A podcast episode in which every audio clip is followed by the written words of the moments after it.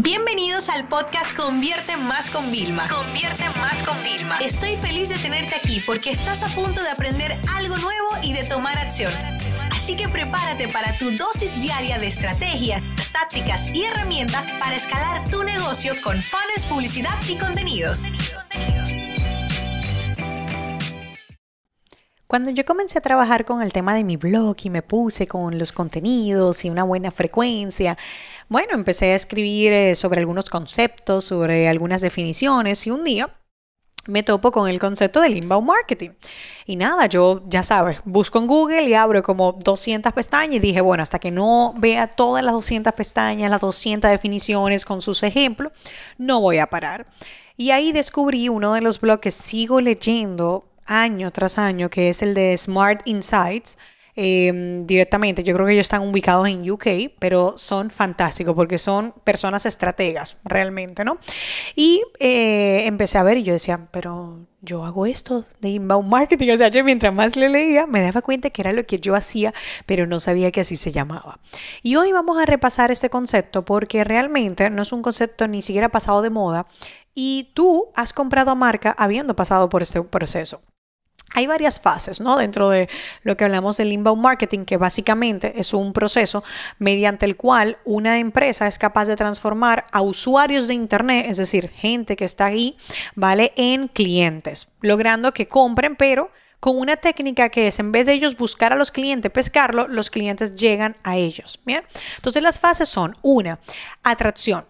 El usuario nos conoce por primera vez porque de alguna forma captamos su atención. Luego está el tema del el interés. El cliente muestra como un interés por nosotros, ¿vale? Eh, nosotros quizás ya hemos compartido resultados de nuestros productos, de nuestros servicios, han visto nuestros casos de éxito, eh, testimonios, y luego surge el deseo. ¿No? Que es cuando ya ahí nos damos cuenta de que ofrecemos algo, o sea, el cliente se percata de que nosotros ofrecemos algo que va a satisfacer sus necesidades, que va a solucionar uno de sus problemas. Y nosotros tenemos que fomentar, despertar ese deseo en que quieran investigar más, que quieran inclusive ver comparativas de lo que nosotros estamos ofreciendo. Resaltamos los beneficios, potenciamos nuestra propuesta de valor.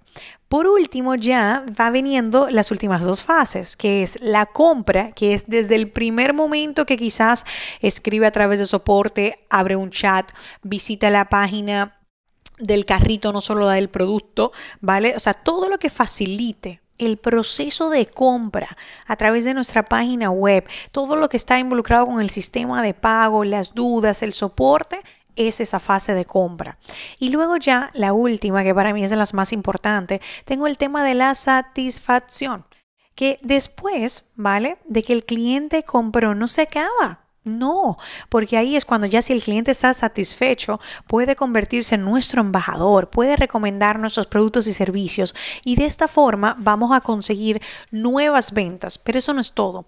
Cuando un cliente está satisfecho, va a volver a casa a buscar respuestas a sus problemas, va a, buscar va a volver a casa a buscar nuevas soluciones a nuevos retos que tenga ahora mismo enfrente. Entonces, bueno, esto es un poquito lo que es el inbound marketing. Te habrá pasado muchísimas veces que gracias a los contenidos que tiene puesta una web, tú diste descubriste la marca, la encontraste. Yo creo que para el tema de comercio electrónico, Google Google Shopping ha jugado un rol muy importante. A mí me pasó durante marzo, abril, que bueno, pues había que comprarlo prácticamente todo online. Yo descubrí que todo el tema de muebles y tal eh, no era solamente en Wi-Fi y en Amazon, sino que House, que principalmente era una aplicación eh, para hacer como planos y ver en 3D los muebles de tu casa y tener como inspiración, ¿no? Pues también tenía tiendas online que se conectaba y yo pude cambiar las sillas de mi comedor, porque son cosas que te das cuenta cuando estás mucho tiempo utilizándola, y llegaron en dos semanas, cuando todos los envíos estábamos hablando de cuatro o seis semanas, ¿no? Entonces, eso es para que tú veas cómo a través del inbound marketing yo llegué a esta plataforma, ¿vale? Y cómo ahora yo sigo comprando, incluso cada vez que voy a hacer una compra, comparo de dónde viene un poquito más y un poquito menos. Así que bueno, Básicamente, ¿qué tú necesitas para implementar inbound marketing? Tener contenidos en YouTube, en tu blog, tener buenas páginas informativas, tener una buena web.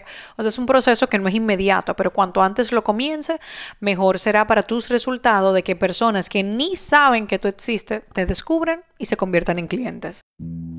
Esta sesión se acabó y ahora es tu turno de tomar acción. No te olvides suscribirte para recibir el mejor contenido diario de marketing, publicidad y ventas online.